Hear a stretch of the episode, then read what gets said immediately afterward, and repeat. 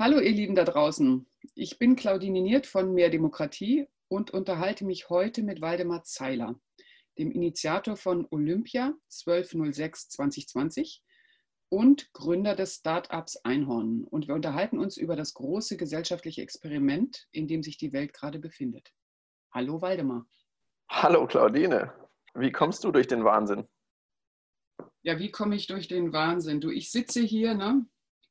In ja. der schleswig-holsteinischen Enklave, also in meiner kleinen Schwedenhütte hinterm Deich, in der schleswig-holsteinischen Tiefebene. Und ich kann dir nur sagen, ich komme ziemlich gut damit klar. Ich nenne es Corona-Ferien. Ich sitze zwar so unendlich viel an Videokonferenzen, ich habe auch aufgehört, sie zu zählen, weil es einfach jeden Tag so acht Stunden, neun Stunden durchgeht. Aber ich laufe jeden Tag zwei Stunden draußen durch die Felder. Da treffe ich nur die Bauern, die die Felder bestellen.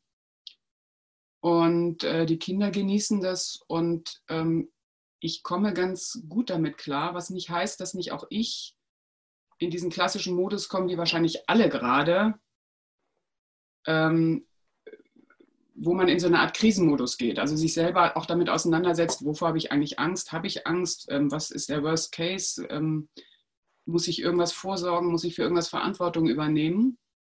Und das finde ich eigentlich ein ziemlich interessantes gesellschaftliches Experiment auch. Also, wie gehst du mit deinem Krisenmodus um?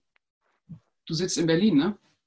Ja, ähm, ja, das ist schon, äh, das ist schon eine Herausforderung. Also ich würde es äh, für mich ist es auf jeden Fall anstrengender als normales, ähm, als das Leben davor. Also ich würde es auf jeden Fall nicht als Corona-Ferien sehen, weil man natürlich jetzt, ich habe einen kleinen Sohn, der ist dreieinhalb und ähm, meine äh, Partnerin ist ja auch Unternehmerin.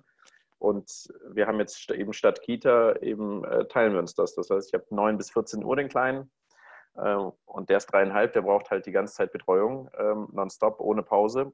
Und ähm, 14 Uhr ist dann fliegende, fliegender Wechsel und ähm, dann übernimmt meine Partnerin und dann geht es voll ans Feuerlöschen ähm, in den Companies.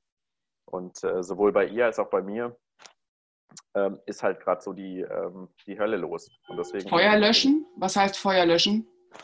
Äh, Feuerlöschen ist das, ähm, wir haben äh, natürlich ganz viele Companies, die ähm, jetzt um ihre Existenz bangen. Und ähm, Medienbusiness ist jetzt zum Beispiel ist, äh, ist, total krass. Also die haben zwar viele Klickzahlen, aber alle Werbepartner äh, brechen weg. Und bei meiner Partnerin, ähm, die ähm, hat, macht ja Edition F und die leben für zu 50 Prozent von Eventgeschäft. Und die, das andere ist praktisch ein feministisches Medium und da gibt es auch keine Werbepartner. Also ähm, da ist es richtig heftig. Und bei uns, äh, wir haben so ein bisschen ein anderes Problem, dass ähm, wir zwar die Nachfrage jetzt nach Kondomen zum Beispiel oder Menstruationsartikeln relativ hoch ist, ähm, aber alle Dienstleister und Produktionsketten ähm, total gefährdet sind, manchmal zusammenbrechen und äh, wir seit zwei Wochen, nee, seit einer Woche, weil unser Dienstleister für das Verpacken der Kondome und Menstruationsartikel, um sie für den Einzelhandel vorzubereiten, der ist ausgefallen. Und wir sind jetzt äh, äh, in Schichten im, im, Office auf zwei, zwei Floors und packen äh, Menstruationstassen und Kondome, damit die überhaupt in den, äh, in den Einzelhandel kommen.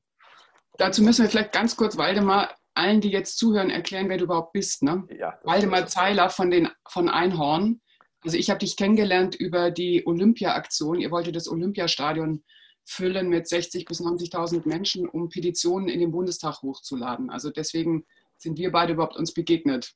Genau, genau. Ja, ich, äh, ja, wir hatten mal angefangen mit, äh, mit Kondomen, Menstruationsartikel, aber eigentlich sehen wir uns gar nicht als, äh, als Company, sondern ähm, unser Ziel ist es, war es zunächst die Economy zu anfacken, weil wir gesagt haben, das, das kann nicht sein, was die Wirtschaft ähm, da anrichtet und eigentlich sollte die Wirtschaft eigentlich was anderes machen und ähm, ja, dadurch haben sich alle möglichen äh, Sachen ergeben. Und die Kurzzusammenfassung, ich bin äh, ein Serienscheiterer ähm, aus, aus Berlin und äh, kann eigentlich nichts außer gründen, habe es auch nie hinbekommen. Und äh, so richtig äh, habe siebenmal äh, Unternehmen gegen die Wand gefahren. Und dann irgendwann mal kam auch noch die Sinnkrise dazu, warum mache ich eigentlich den ganzen Quatsch? Und am Ende trägt doch die Wirtschaft äh, ganz oft dazu bei, dass Mensch und Natur sich gar nicht mehr wohlfühlen, zuletzt in den äh, zumindest in den letzten ähm, Jahrzehnten. Und also haben wir das Testlabor Einhorn gegründet, zusammen mit meinem Mitgründer Philipp Siefer und haben gesagt, ist das so? Muss eigentlich ein Unternehmen eigentlich Mensch und Natur schaden oder geht das vielleicht auch irgendwie anders? Weil was anderes können wir eh nicht machen, wir sind nun mal Unternehmer. Und dann haben wir dieses Experiment gemacht mit Einhorn und haben gesagt, wir probieren einfach alles aus. Äh, wir wissen, wie es nicht geht, dafür haben wir genug Erfahrung gemacht, wie es nicht funktioniert. Ähm, und wir, wir stellen mal alles auf den Kopf, was uns jemals zur Wirtschaft erzählt wurde, in unserem Studium, in unseren Erfahrungen von Investoren und Co. Und haben alles umgedreht, alles in Frage gestellt und ähm, witzigerweise damit das erfolgreichste Unternehmen für uns beide zumindest aufgebaut. Und äh, das ist äh, ein, ein, verrücktes Experiment geblieben. Also die Firma gehört sich nicht mehr selbst zum Beispiel, die gehört, mit, die gehört allen Mitarbeitern, allen, die dort arbeiten. Es kann nicht verkauft werden, es können keine Dividenden aus der Firma gezogen werden. Ähm, ähm, das musst du kurz erklären. Wie die ja. Firma gehört sich selbst. Ähm, das heißt, du kannst gar nicht rausgehen mit einem dicken Vermögen oder? Ähm nein, nein. Das ist also aus unserer Sicht ist es eines der, der großen Probleme, die wir aktuell haben in unserer Wirtschaft, dass dieses, diese große Maxime Shareholder Value Only. Das heißt, äh, die Anteilseigner, wenn die maximal profitieren, dann profitieren auch alle anderen. Ähm, das ist absoluter Quatsch aus unserer Sicht. Das hat dazu geführt, dass wir unsere Welt auch so abgefuckt haben, wie wir sie haben.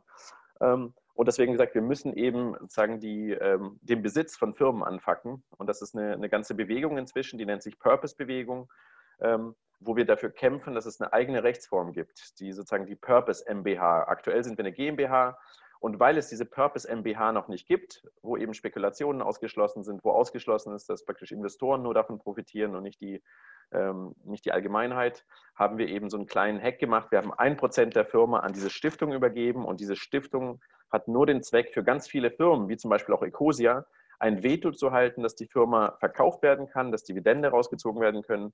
Und sie stellt sicher, dass die Stimmrechte der Firma, also Steuerrat der Firma, wer kann über diese Firma verfügen, immer bei den Mitarbeiterinnen der Firma bleibt. Ähm, und ähm, das, da folgen jetzt ganz viele, ganz viele Unternehmen und damit schließt sich auch eben aus, dass das irgendwann mal die Gier überhand nimmt und ähm, sagen die Anteilseigner irgendeinen Quatsch damit machen, wie wir natürlich sehr oft schon erlebt haben in der Vergangenheit bei vielen anderen Firmen. Genau. Jetzt musst du aber auch noch den Bogen machen, wie kommst du zur Demokratie? Ach so, ähm, ja, das ist, äh, das ist in der Tat spannend. Als ähm, als wir Einhorn gegründet haben vor fünf Jahren, haben wir gesagt, wir wollen auf keinen Fall politisch sein. Das ist irgendwie das äh, Learning, was ich irgendwie gelernt habe, ist die Politik, ähm, wenn die sich raushält, irgendwie, ähm, zumindest war das meine Ansicht früher noch, wenn die sich raushält, dann können die Startups irgendwie am besten ähm, agieren. Ähm, und wir wollten auch gar nicht politisch sein. Und nach und nach haben wir gemerkt, dass einfach so viel, so viel falsch läuft, dass du es eigentlich als Unternehmen dir nicht leisten kannst. Und im Unternehmen arbeiten hier auch Menschen. Also was ist ein Unternehmen? Das ist einfach nur eine Ansammlung von Menschen. Und ähm, zu sagen, als Firma ist nicht mal nicht politisch, ist so, als würde man eben auch als Mensch sagen, man ist nicht politisch. Und das geht gar nicht. Wir sind uns, uns es gibt ja, eine Firma gibt es ja nicht wirklich. Eine Firma besteht nur aus Menschen, die sich gemeinsam ähm, dazu entschlossen haben, irgendwas Gemeinsames vor, voranzutreiben. Ähm, und deswegen mussten wir das nach und nach auflösen und haben uns immer mehr politisch engagiert. Und ähm, zuletzt war auch irgendwie klar, wir können nicht nur im Wirtschaftsbereich uns engagieren, also zum Beispiel wie diese Purpose-Bewegung, ähm, sondern wir müssen auch viele andere Missstände angehen, weil wir als Firma, wenn es uns gut geht, haben ja die Ressourcen dazu.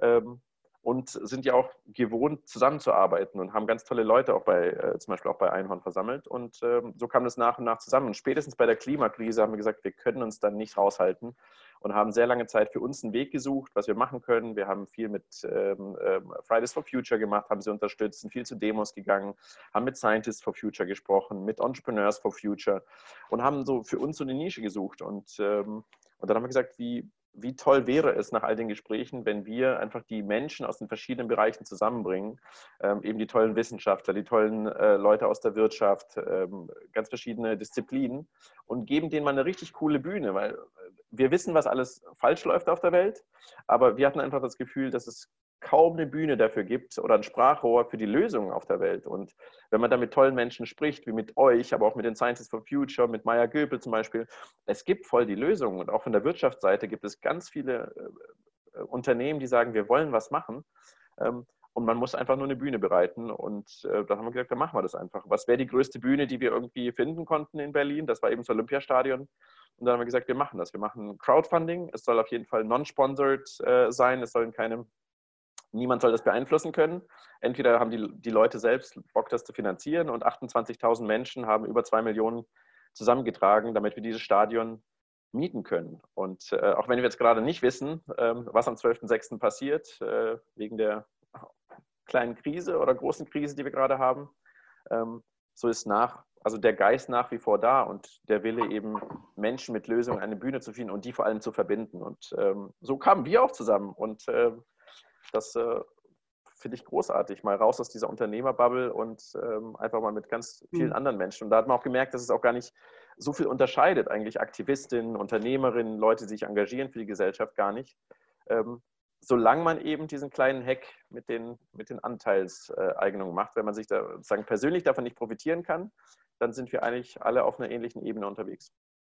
Walde, mal ganz kurz, ich möchte gleich nochmal zurück auf die jetzige Situation kommen, aber sag uns nochmal, momentan kann man ja noch äh, Petitionen hochladen. Also wer jetzt auch ja. dieses, diesen Zoom hier jetzt hört, ähm, kann was machen?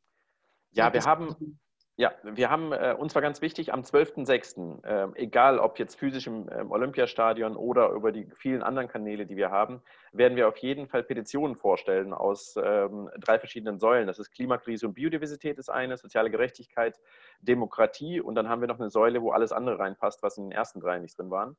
Und da werden wir Petitionen vorstellen. Und die Petitionsideen dafür, die könnt ihr jetzt einreichen ähm, auf petitionen.12062020.de äh, und das sind schon über 100 Petitionsideen eingereicht worden. Und da könnt ihr diskutieren, ihr könnt euch verbinden, ihr könnt sagen, Mensch, da habe ich noch eine Idee oder vor allem auch eigene Ideen einbringen. Und ähm, dann auch wird ein Expertengremium, Expertinnengremium ähm, jeweils eine Petition auswählen und dann gibt es noch ein Publikumsvoting. Und dann gucken wir, dass wir pro Säule einige Petitionen dann auf eine ganz große Bühne heben und dann hoffentlich das Quorum schaffen, sodass es im besten Fall im Bundestag diskutiert werden muss. Wow. Ja, das ist auf jeden Fall eine große politische Aktion und ähm, ich muss ja sagen, ich bin absoluter Fan davon, weil ich mag die Experimentierfreude, die dahinter steckt. Also ich meine, auf die Idee zu kommen, ein Stadion zu füllen, um zu zeigen, wie viele politische Kräfte es eigentlich im Land gibt, die konstruktive Ideen haben. Ich bin auch gespannt, diese 100 Petitionen zu sehen, ob die wirklich auch alle konstruktiv sind oder ob die eher ähm, verneinend gegen etwas sind. Ähm, das ist ja auch ein spannender Blick, was wir so wahrscheinlich nie sehen könnten. Jetzt aber nochmal zurück auf die jetzige Situation. Ich erlebe ja jetzt dadurch, dass wir alle zu Hause sind, ähm, sind wir ja nicht weniger politisch. Also ich sage dir mal ganz krass, erlebe ich das gerade jeder ist ähm, dadurch, dass er zu Hause bleiben muss, völlig auf sich selbst zurückgeworfen. Mhm. Also wirklich mit seinen Fragen, was mache ich, was ist die Folge aus der jetzigen Situation, wie betrifft sie mich, wie betrifft sie die Gesellschaft, wie betrifft sie die, die Welt. Und für mich konzentriert sich eigentlich da etwas, was wir sowieso schon momentan politisch immer erleben. Also wir haben ja so viel Hoffnungen immer und versuchen die immer an irgendwelche großen charismatischen Führungspersonen abzugeben. Wir wählen die idealerweise weltweit also egal, ob es Donald Trump ist oder Barack Obama oder Angela Merkel oder ähm, Herr Schulz. Also irgendjemand, wir haben immer Hoffnung, die wir gerne auf andere projizieren, in dem Sinne, dass sie unsere Probleme lösen. Und das wurde in den letzten Jahren oder wird ja immer wieder enttäuscht. Also ich werde immer auf mich zurückgeworfen und merke so, also die, die werden mir den paradiesischen Zustand nicht herbeiregieren. Mhm. Äh, deswegen gibt es uns auch mehr Demokratie, deswegen sind wir für mehr Bürgerbeteiligung, deswegen wollen wir neue Formate entwickeln, ähm, wo jeder Mensch sich beteiligen kann und demokratisch und politisch eben auch mitgestaltet. Deswegen für Volksentscheide und ähm, für Bürgerräte. Und jetzt erlebe ich das so extrem zugespitzt, dass wir jetzt noch mal mehr auf uns selbst zurückgeworfen sind. Also wir, sind, wir müssen alle zu Hause bleiben, wir müssen uns mit uns selber auseinandersetzen, mit dem engsten Kreis, den wir haben. Und gleichzeitig ähm, steht die Frage im Raum, also ich erlebe den Staat gerade als sehr stark und mächtig. Mhm. Er versucht ähm, gerade unsere gemeinsamen Interessen für uns alle zu verfolgen, die Probleme zu lösen.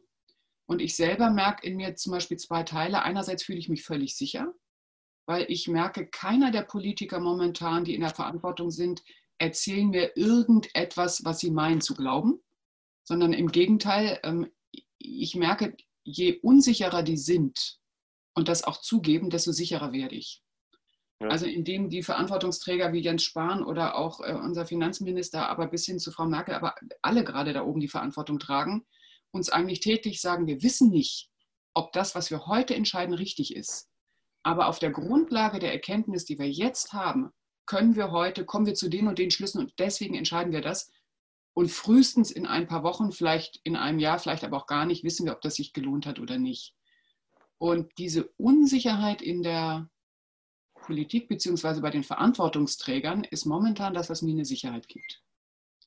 Das, ist, das, das, äh, das, wollte ich nämlich gerade fragen. Nämlich vor anderthalb Wochen haben wir telefoniert und dann hattest du ja auch gesagt, so, du fühlst dich gerade total wohl, dass eben, oder du fühlst dich sozusagen gut aufgehoben mit dem, was die Politik gerade macht. Und ich hätte eher sozusagen aus, aus eurer Warte erwartet. ja, es gibt noch eine andere Seite. genau, die würde ich äh, gerne hören, ähm, weil das hat sich auch krass hier in der Presse umgeschwenkt, von wegen so Ausgangssperre jetzt, zu wegen, oh Scheiße, wie lange wird denn das noch gehen und ist das so cool? Naja, die Frage ist erstmal, ähm, wer hat das Recht, solche Sperren auszurufen? Also ne, wer, ist der, ne, wer ist der Souverän, der, der die Macht hat, ähm, solche Einschränkungen unseres Lebens überhaupt zu beschließen? Was ist deine Meinung dazu? Das sind momentan ist es, das, das kann niemand anders sein als die jetzige Regierung, die ins Amt gewählt ist. Die nutzt das natürlich aus, die muss es auch ausnutzen. Also du könntest jetzt keinen Volksentscheid drüber machen. Das würde Warum gar nicht? Würde viel, ja, weil ein Volksentscheid dauert äh, anderthalb bis zweieinhalb ja. Jahre. Also das diskutieren wir aus. Da hat Corona uns schon ähm, längst verlassen, wahrscheinlich wieder, hoffentlich, oder ist integriert in der Gesellschaft. Nee, aber trotzdem ähm, gibt es natürlich die Situation und die Frage, stärkt das unsere Demokratie, stärkt das die Rechtsstaatlichkeit oder schwächt es die? Und die Frage auch, ähm, welches Gut sind wir bereit einzuschränken, nämlich das der Freiheit, der persönlichen Freiheit, äh, zugunsten der Gesundheit der Gesamtgesellschaft. Und da merke ich, kommen wir in ganz interessante Fragestellungen rein, die ich so noch nie vorgehabt hatte. Also würde mich jetzt auch bei dir interessieren, würde mich, aber das zum Beispiel auch würde mich in einem Bürgerrat interessieren. Also in welchen Sequenzen sind wir bereit, wie viel Grundrechte auch ähm, zu beschränken oder beschränken zu lassen, um ein anderes Gut zu schützen. Und ich erlebe die momentane Situation als ein, wir haben noch nie, glaube ich, weltweit so ein Experiment erlebt. Das ist ein gesellschaftliches Experiment. Und daraus können wir unglaublich viel lernen. Aber wir können auch sehen, was wäre zum Beispiel, wenn wir mal äh, Menschen in der Regierung haben, die jetzt nicht unsere Freunde sind. Wenn ich ähm, komplett merke, ich bin absolut äh, in der Minderheit und fühle mich jetzt gar nicht in der Regierung äh, gut vertreten und ähm, kann das auch instrumentalisiert werden für Dinge, die wir vielleicht nicht so gut finden? Oder schließt das per se sowieso die Demokratie aus? Also das sind jetzt so Fragen, die mich beschäftigen oder die uns auch bei mehr Demokratie beschäftigen und für die wir auf jeden Fall auch ja, nach, während dieser Zeit, aber auch nach dieser Zeit ähm, Diskussionsraum haben werden müssen und auch ähm, Antworten haben. Aber nehmen, nehmen wir mal an, so ein Volksentscheid würde viel schneller gehen was denkst du, wie die, wie die deutsche Bevölkerung entschieden hätte, wenn man jetzt sozusagen zu dieser Frage Ausgangssperre, welche Maßnahmen und so weiter, wenn man das wirklich jetzt, die Öffentlichkeit hätte jetzt online abstimmen können, Sonntagabend, und äh, jetzt drücken da alle auf die Knöpfe und können sich die Maßnahmen aussuchen und sagen Ausgangssperre ja, nein. Was glaubst du, wäre da passiert? Ja, das ist immer dieses typisch Spekulative. Also das ist das Problem, Volksentscheide kannst du nicht vorhersagen. Das, das ist das Spannende an den Volksentscheiden. Wie beim Fußballspiel. Du kannst das Ergebnis des Spiels vorher nicht ähm, festlegen. Das kannst du bei, bei Wahlen so demoskopisch schon viel eher. Ich würde aber nochmal deutlich machen, also ein Volksentscheid ist deswegen so besonders, weil du verschiedene Stufen hast und einen langen Diskussionsprozess davor hast. Wirklich einen langen gesellschaftlichen, breiten Diskussionsprozess. Und ähm, ich würde jetzt in der jetzigen Situation, wenn ich Regierung wäre oder Bundestag und hätte zum Beispiel jetzt so eine weitreichende Grundgesetzänderung, wie sie letzten Freitag beschlossen wurde, beschließen müssen, hätte ich eher das Format von Bürgerräten dazwischen geschaltet. Also sprich, per Los äh, zusammengesetzten Rat mit ähm, 150 ausgelosten Menschen oder 160 bundesweit. Also es hätte dich dann und auch mich hätte das losfallen können, so wie wir unseren Bürgerrat Demokratie auch gemacht haben. Und hätte die zum Beispiel jetzt ähm, beraten lassen, in solchen Entscheidungen. Sollen wir so und so viel Geld aufnehmen? Sollen wir die Ausgangsbeschränkung machen oder eine Ausgangssperre? Ähm, wie sollen wir mit so, so ein paar Eckpfeilern eigentlich umgehen? Und zwar deshalb hätte ich das gemacht, ähm, weil der Wert eines Bürgerrates ist der, dass er ja den gesellschaftlichen, mehrheitsfähigen Konsens ermittelt. Das heißt, die Politik kann eine demoskopische Umfrage machen. Das ist immer, da wirst du angerufen, du sagst aus dem Bauch raus ja oder nein in einem Bürgerrat, der ausgelost ist, hast du auch den Diskurs, aber zum Beispiel an ein oder zwei Wochenenden. Du kriegst Experten-Inputs. Dann hätten wir jetzt für und gegen ähm, Ausgangsbeschränkungen, für und gegen Schuldenbremse aufheben, für und gegen, ähm, was weiß ich, Zeit, für und gegen, ähm, wie wir gehen wir mit den ganzen, mit der Bildungssituation und Betreuungs- und Schulsituation, solche Sachen. Und dann hätte man, hätten sich die Bürgerinnen und Bürger dazu positionieren können und hätten der Politik, die das entscheiden muss, einfach eine Beratungsempfehlung mitgegeben. Und dadurch, dass es eben ausgelostes Gremium ist, ist es dann der Querschnitt der Bevölkerung. Und dann kannst du sagen, ungefähr so, das wäre der mehrheitsfähige Konsens. Und ich glaube, das wäre im Moment ziemlich hilfreich. Und das könnte auch noch während der Krise und ich glaube auch nach der Krise ähm, hilfreich sein.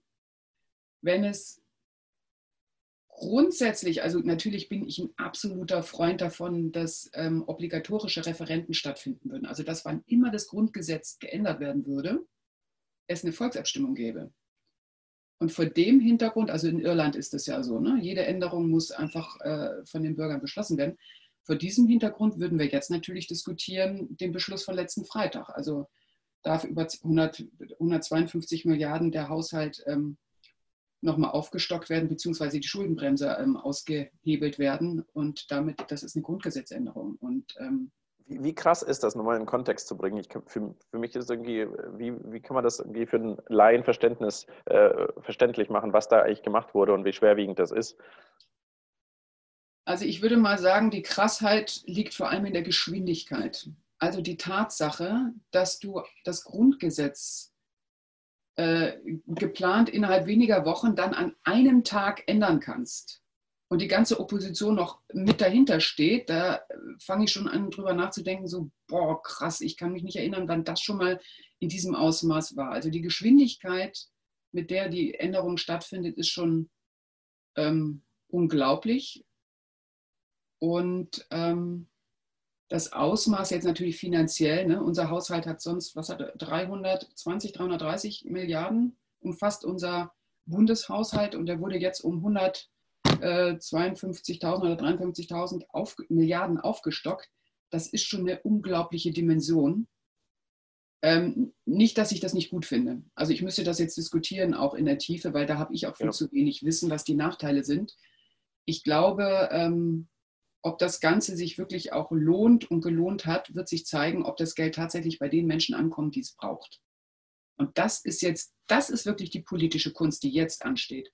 Schafft die Politik es wirklich das, was sie am Freitag beschlossen hat, bei dem kleinen Mann, bei der kleinen Frau, bei der kleinen Familie, bei dem Selbstständigen, bei dem kleinen Unternehmer wirklich ankommen zu lassen und möglichst schnell, möglichst unbürokratisch? Oder sind es am Ende die Konzerne, die, was weiß ich, verstaatlicht werden, gerettet werden, subventioniert werden? Und das würde ich sagen, wenn das passieren würde, das würde bei der nächsten Wahl ähm, garantiert hinten rausgehen. Aber du merkst, diese Unsicherheiten jetzt ja, bringen ja. uns auch auf die Frage, zu was ist Demokratie fähig, zu was muss sie fähig sein. Ähm, auch, ich meine, es gibt ja auch die Regelung von Einmalgesetzen. Du kannst ja Einmalgesetze machen im Bundestag. Und äh, du musst als Bundestag natürlich auch handlungsfähig sein und als Regierung, weil es können immer Situationen ähm, sein, haben wir auch von mehr Demokratie aus gesagt, da, da kann ein Volksentscheid nicht ähm, greifen. Der braucht immer seine anderthalb bis zweieinhalb Jahre, ein Thema wirklich gut aufzubereiten. Was ein großer Wert ist in der Demokratie, was wir unbedingt auch brauchen. Ja. Wo, wo, siehst du jetzt die, die Chancen? Also für mich als, als äh, Unternehmer ist, ähm, ist eine Krisenzeit auch eine wahnsinnige Chancenzeit. Also ich bin einfach so gepolt. Ähm, ja. Sobald es Chaos gibt und Krise gibt, äh, blühe ich persönlich total auf, weil dann verschiebt sich alles. Und für mich gibt es nichts Schlimmeres als Routine. Ähm, und da werde ich so richtig, äh, richtig kreativ ähm, und sehe zumindest auf der, auf der Wirtschaftsseite, dann können wir vielleicht später nochmal sprechen, ähm, sehe ich eben ganz viele Möglichkeiten. Eben, also wir wussten ja, dass die sozusagen die Wirtschaft so nicht funktioniert hat. Deswegen ja unseren Slogan Unfuck the Economy. Und jetzt ist genau die Zeit, um die Economy richtig zu unfucken, weil sie liegt am Boden und jetzt die Frage, wie baut man sie auf? Aber wie können wir diese Parallele jetzt spinnen sozusagen auf die, auf die Demokratie? Ist jetzt auch eine Zeit aus eurer Sicht, ihr seid die Politikexperten, wo jetzt ganz viel umgebaut werden kann. Also scheinbar kann man in einem Tag das Grundgesetz ändern. Oder ist es eigentlich viel schwieriger geworden, weil eine ganz kleine Gruppe, eine elitäre Gruppe eben sowas machen kann, aber sozusagen der, wir, die Bürgerinnen, eigentlich dadurch noch weniger Handlungsspielraum haben. Wie siehst du das? Also ich sehe viele Chancen. Und ich sage mal, die erste, die offensichtlichste Chance ist, dass wir gerade einen ganz starken gesellschaftlichen Zusammenhalt spüren. Also wir waren vor ein paar Wochen einfach noch in der Diskussion von Spaltung der Gesellschaft in Gut und Böse, in Rechts und Links, in Oben und Unten, Arm und Reich.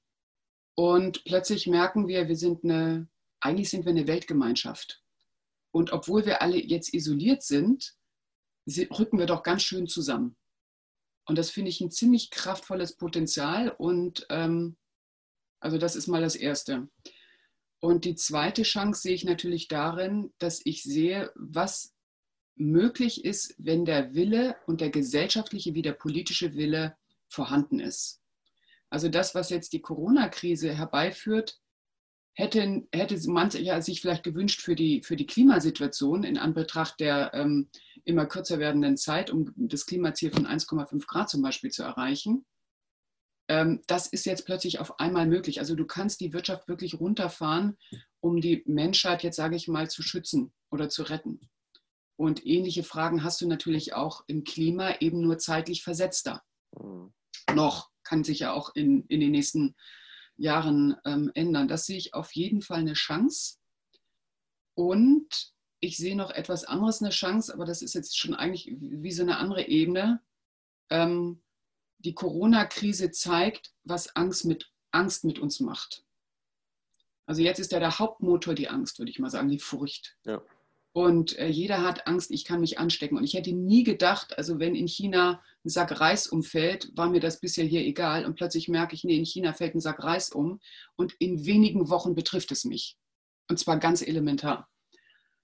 Und ich habe ja dieses Bild schon gebracht in unserem letzten Interview. Stell dir mal vor, das wären nicht Viren, äh, die Furcht auslösen, sondern das wären Liebesperlen des Vertrauens. Und jeder, der so eine Liebesperle kriegt, die ist ja unsichtbar, aber wenn du sie kriegst, bist du bis an dein lebenslang Lebensende glücklich und äh, lebst im tiefen Vertrauen. Dann hätten wir eine Umkehrbewegung und würden versuchen, möglichst viele Menschen zu umarmen und möglichst viel davon zu bekommen. Und warum ich dieses Bild verwende, deshalb, weil mir deutlich wird, wenn Angst in der Lage ist, weltweit so viel Aktivität auszulösen, dann müsste das doch im Umkehrschluss auch mit Vertrauen gehen. Also wenn ich die Angst jetzt mal austausche in ein Vertrauensgefühl, dann müsste es doch auch möglich sein, weltweit so viel Vertrauen unter den Menschen ähm, auslösen zu können, dass wir gesellschaftlich in der Lage sind, ähm, Transformationsprozesse ähm, in die Wege zu leiten. So wie die, das ist ja jetzt auch ein Transformationsprozess. Und ein bisschen ist es, glaube ich, wie so eine, ja, es ist eine kleine Schulung, es ist eine Übung und ich hoffe, dass die ganzen positiven Erlebnisse und Erfahrungen, die wir jetzt da, damit äh, haben, sich danach auch niederschlagen in unseren weiteren Handlungen, politischen Entscheidungen, äh, in unseren Wirtschaftsaufbau dann auch wieder. Also, dass wir da einiges von mitnehmen. Was, wie siehst du das? Würde mich jetzt auch interessieren. Ähm, ich ich sehe das, ich sehe das wirklich ähm, ähnlich und ähm, ich bin da ähm, sehr beeinflusst auch von meinem letzten Buch, das ich gelesen habe, das ist von Rutger Breckmann, im Grunde gut. Und äh, er ist ja Historiker und äh, der hat sich das einfach mal angeschaut, weil wir sehr oft ein sehr negatives Menschenbild haben und ähm, und das ist ja auch diese ganzen, und das ist total verankert, das in unserem Gehirn, zum Beispiel dieses Stanford-Experiment mit diesen Gefangenen, wo sie einfach nur Leute genommen haben, ganz normale Studenten, gesagt haben, die einen sind Wärter, die anderen sind Gefangene. Und dann haben die sich am Ende fast getötet. Und das hat uns ganz klar gezeigt, wie schlimm der Mensch eigentlich ist. Und dass praktisch nur eine ganz, dass wir eigentlich wilde Tiere sind und nur eine ganz dünne Schicht von Zivilisation liegt über uns. Und wenn man die aufbricht durch, äh, durch Sachen wie Krisen, wie zum Beispiel Corona, dann kommt das Tier in uns raus. Wie, wie, war das Experiment? Das muss ich nochmal verstehen kurz. Ähm, das, das ganz berühmte Stanford Prison Experiment. Also praktisch die Elite-Uni Stanford, das war, glaube ich, 1970 irgendwas, da hat ein sehr berühmter Professor eben gesagt, äh, äh, und da war gerade die Aufarbeitungszeit der ganzen, da waren die ganzen Nazi-Verhandlungen ähm, ähm, liefen da gerade ähm, und deswegen hat es sehr gut in die Zeit gepasst. Und dann hat man ihm gesagt, ähm, er wollte eben beweisen, dass die Menschen, dass jeder Mensch zum Tier werden kann und böse ist. Sozusagen mhm. das, das, Menschenbild ist eher böse und das hat er mit diesem Experiment vermeintlich bewiesen und es, ähm, das war dann überall. Und das ist eben das, dass man einfach ganz random aufgeteilt hat. So Studenten konnten sich bewerben, die wussten nicht wofür und dann gesagt, das einfach ein soziales Experiment. Und einige von euch sind dann Wärter geworden und einige sind, ähm, sind dann eben Gefangene geworden. Dann war das so ein Setup von einem Gefängnis. Ähm, und vermeintlich ohne jegliche Zugabe von Anweisungen ist das halt total eskaliert und die Wärter haben die äh, richtig gepeinigt äh, und die mussten das Experiment abbrechen, weil, glaube ich, fast jemand gestorben wäre. Also, und das hat dann einen riesen äh, Riesenwelle gemacht. Äh, kurze Zeit später gab es ein anderes Experiment, wo man einfach nur Leute genommen hat, gesagt hat, äh, du drückst jetzt auf den Knopf, wir wollen, ähm, und neben dir sitzt jemand im Raum, du kannst ihn nicht sehen, aber nur hören, du kannst ihm Schmerzen zufügen, wenn er bestimmte Sachen nicht macht. Und ich glaube, ab 450 Volt sagen, stirbt man. Und man wollte gucken, wie weit gehen die Leute, wenn man ihnen einfach nur Anweisungen gibt. Also es war auch ein Bezug natürlich auf das, dass man gesagt hat, Nazi-Deutschland und Co., wie konnten all diese Menschen einfach nur Befehle ausführen ähm, und dann im Zweifel Menschen töten. Und damit wurde das bewiesen, dass im Grunde jeder ähm, durch Anweisungen ähm, sehr weit gehen würde, weil einige Leute tatsächlich dann auch 450 Volt gedrückt haben. Und ähm, Rutger Breckmann hat sich eben all diese Experimente angeschaut und hat äh, bei allen Experimenten nachgewiesen, dass die, ähm, dass die so gar nicht gestimmt haben dass es überhaupt keine freien Experimente waren, sondern dass die bewusst oftmals von den, von den Leuten, die diese Experimente getan haben, manipuliert wurden, um dieses negative Erlebnis zu haben. Und die Presse hat das geliebt, weil es auch total in den Zeitgeist gepackt hat und hat das praktisch nochmal richtig ins, ins Bewusstsein getragen, sodass ich auch äh, von diesen Experimenten in meinem BWL-Studium gehört habe und mir das sozusagen mit eingeimpft wurde, dass der Mensch an sich ähm, böse ist und wir nur eine kleine sagen, Schicht von Zivilisation drüber haben. Und ähm, er beweist das Gegenteil und führt ganz viele äh, eigene Beweise auf, ähm, also einfach nur aus der Historie, warum das eigentlich gar nicht stimmt und dass in Krisen das Beste in uns herausgekehrt wird genau. und dass wir ähm, zu ganz sozialen Wesen werden und dass die absolute Mehrheit äh, tolle Dinge macht. Und die, die wichtig, wichtig ist nur, worauf setzen wir den Fokus. Und wir haben tatsächlich äh, leider so eine, ähm, so eine Entwicklung in der Medienwelt, dass man viel eher sich fokussiert auf die negativen Sachen, die geben Schlagzeilen und die sind, die sind verrückt, als tatsächlich auf die positiven Dinge. Und ähm, da gab es zum Beispiel auch dieses Buch, ähm, ich habe vergessen, wie die, das war ein Bestseller, wo man so ein paar Kinder sind auf einer Insel gelandet, äh, vielleicht hast du es auch gelesen. Und äh, diese Kinder, äh, das war eigentlich ein Roman, und diese Kinder haben dann angefangen, sich gegenseitig zu töten. Und ähm, ich habe den Namen vergessen von, dieser, von diesem Roman. Es war ein ganz, ganz bekannter Roman, ein Bestseller. Und dann hatten die tatsächlich, dann hat er recherchiert und geguckt, wann ist das wirklich mal passiert und hat dann wirklich mal herausgefunden, dass irgendwo wirklich ähm, Kinder tatsächlich mal verschollen sind und hat dann diese Kinder dann, die waren glaube ich inzwischen 80, 90 Jahre dann besucht und hat die Geschichte versucht aufzuarbeiten. Also das eine war der Roman, die Erzählung, von der jeder dann angenommen hat, ja, ja, so sind äh, Menschen wirklich. Und dann hat er die tatsächlichen Kinder, die auf einer Insel ausgesetzt wurden, ähm, durch irgendwie ein Schiffsunglück, wie die sich verhalten haben. Und es war halt total solidarisch und die waren, die sind bis heute noch befreundet, da gibt es Bilder davon. Also, und so arbeitet er jede einzelne, jeden einzelnen Mythos auf ähm, und räumt mit diesen, ähm, diesen ungeglaubten Geschichten irgendwie auf ähm, und erzählt dann diese unglaublichen Geschichten. Und das zeigt halt immer wieder, dass der Mensch eigentlich ähm, im Grunde gut ist, so heißt auch sein Buch. Und das erlebe ich jetzt auch in der Krise tatsächlich, auch in, zumindest in meiner Bubble. Ich sehe ganz viele Unternehmerinnen, die um ihre Existenz kämpfen, aber ich sehe auch eine Welle an Solidarität, selbst wenn du selber in der Scheiße sitzt. Zum Beispiel ein Beispiel, da gibt es ein Restaurant, die sind kurz vor der Pleite, seit 25 Jahren machen die das.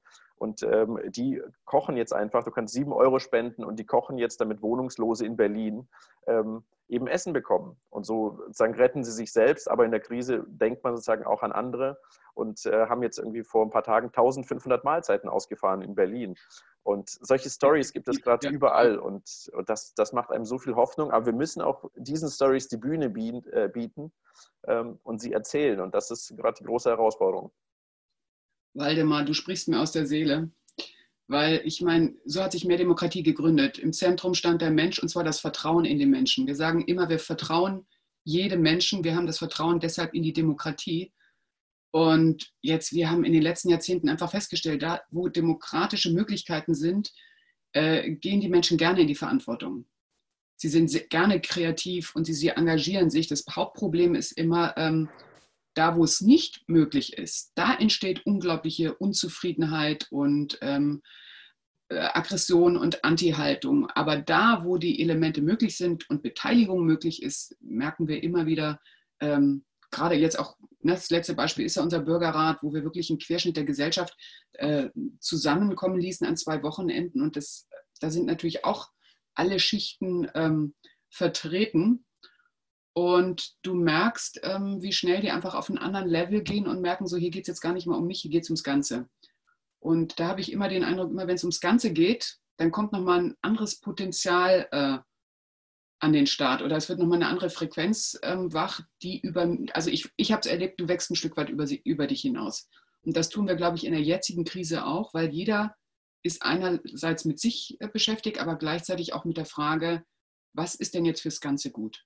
Sind die ganzen Maßnahmen für Deutschland gut? Sind sie für Europa gut? Sind sie für die ganze Welt gut? Und das regt unglaublich viel ein, bisschen zu solchen kreativen ähm, Ideen wie von deinem Restaurant. Also das, ähm, ja, wir müssen eigentlich die unglaublichen Geschichten sammeln und festhalten, ähm, auch in dieser ganzen Krisensituation.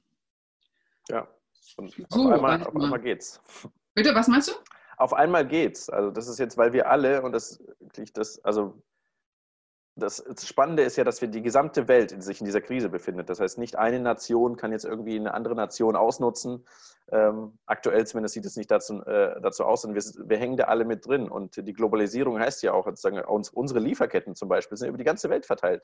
Mhm. Wir merken jetzt sozusagen, wenn du vorher scheiße warst zu deinen Partnern, zu deinen Zulieferern, das fällt dir jetzt auf die, auf die Füße. Und wenn du eine gute Beziehung hast, auf, äh, dann kannst du das jetzt äh, darauf jetzt auch aufbauen. Das, ist, das zeigt sich jetzt, wie, wie alle Partner eigentlich zusammenarbeiten. Das ist, ähm, das ist echt toll zu sehen. Toll. Waldemar, noch ganz kurz, ich glaube, bevor wir gleich den Bogen schließen, ähm, eine Frage. Also zum Beispiel, wir sind ja dabei, auch weiterhin einen weiteren Bürgerrat zu planen. Wir wollen einfach das Modell weiter etablieren. Mhm und hoffen da auch auf einen Auftrag ähm, aus dem Bundestag, dass der vielleicht der nächste, der nächste, den nächsten Bürgerrat beauftragt mit einem Thema.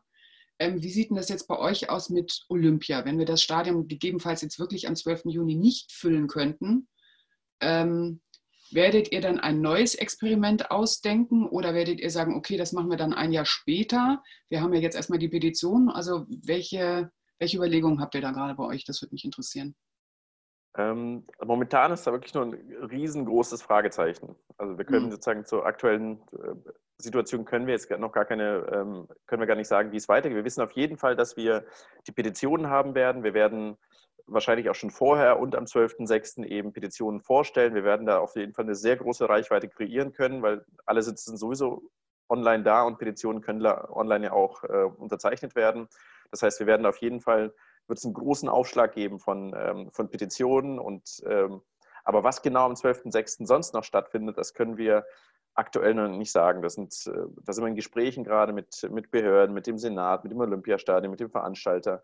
Ähm, das kann man gerade überhaupt nicht sagen. Also da sind wir jetzt auch natürlich auch angewiesen, was kommen jetzt für Informationen, wird das jetzt, äh, wird das jetzt abgesagt, was kann man stattdessen machen. Und man muss auch gerade dazu sagen, dass ähm, tatsächlich das gesamte Olympiateam, das bestimmt ja nur aus Leuten, die freiwillig und pro bono dafür arbeiten, da sind gerade jetzt äh, die meisten mit ganz anderen Sorgen beschäftigt. Also ich glaube, in zwei Wochen können wir da wieder klarer denken, aber viele haben jetzt wirklich selber finanzielle Einbußen ähm, und müssen sich kurz mal um sich selbst kümmern, so wie wir zum Beispiel auch. Also ich persönlich bin jetzt auch gerade, ähm, obwohl ich vorher irgendwie bis zu 90 Prozent bei Olympia war, bin ich jetzt zu 90 Prozent gerade bei Einhorn drin, um, um da ein paar Feuer zu löschen. Und ich glaube, in zwei Wochen können wir da viel mehr dazu sagen. Hm.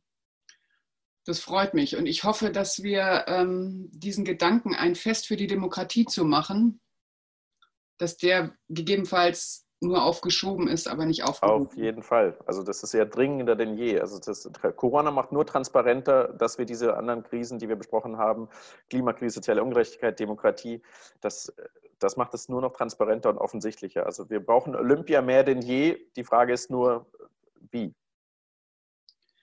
Waldemar, gutes Schlusswort, oder? Du, dann sag ich dir jetzt mal alles Gute nach Berlin. Ne? Du sitzt auf der Etage, hast du einen Balkon oder irgendwie einen Hinterhof, einen Garten?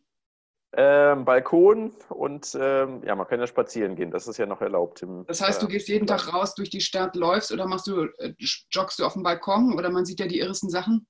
Ja, also ich versuche morgens zu joggen. Ich hasse Joggen, aber gerade hat man nicht viele andere Sachen, deswegen versuche ich morgens zu joggen. Ähm, ja, und einfach Frischluft, so viel es geht, aber ähm, natürlich auch viel, viel drin. Bei dir, was steht bei dir heute noch an? Oh, du, ähm, wie gesagt, ich laufe jeden Tag, hier scheint die Sonne, der Frühling ist da. Ich habe wirklich Auslauf genug. Ähm, das ist heute der einzige Zoom-Call. Nee, ich glaube, heute Nachmittag habe ich noch einen. Du, und ganz banal, ähm, wir renovieren die Küche. Das nice. ist seit an einem Jahr geplant und äh, deswegen hast du eben das ja auch mitgekriegt. Die warten jetzt drauf, dass ich jetzt helfe, das Ganze mit raus äh, zu reißen. Wir haben die Küche selbst gebaut, also ne, die anderen ja. gefallen uns alle nicht, die man so kaufen kann. Und ähm, ja, ich habe hier den Deich vor der Nase und ähm, den blauen Himmel und das ist sehr gut. Du, letztes noch, wenn man ähm, irgendwie am Ball bleiben will und von euch mehr hören will, dann trägt man sich bei Olympia ein. Ist da eine Newsletter-Möglichkeit? Ähm, ja, gibt es auch. Ähm, da gibt es verschiedene Kanäle. Bei Instagram kann man uns folgen, da kommunizieren wir, glaube ich, am meisten. Sonst auch Newsletter einfach 1206-2020.de und äh, dort kriegt man dann alle Informationen dazu. Prima. Und dasselbe ist bei uns auch. Bei bürgerrat.de kann man sich eintragen und wird immer informiert. Und bei Mehrdemokratie ähm, e.V. Website, alles da, Instagram, Twitter, wie immer. Alle bleiben auf dem Laufenden. Und wir bleiben vor allem in Verbindung. Unbedingt, unbedingt. Und, und die Fragen gehen nicht aus und die Antworten folgen.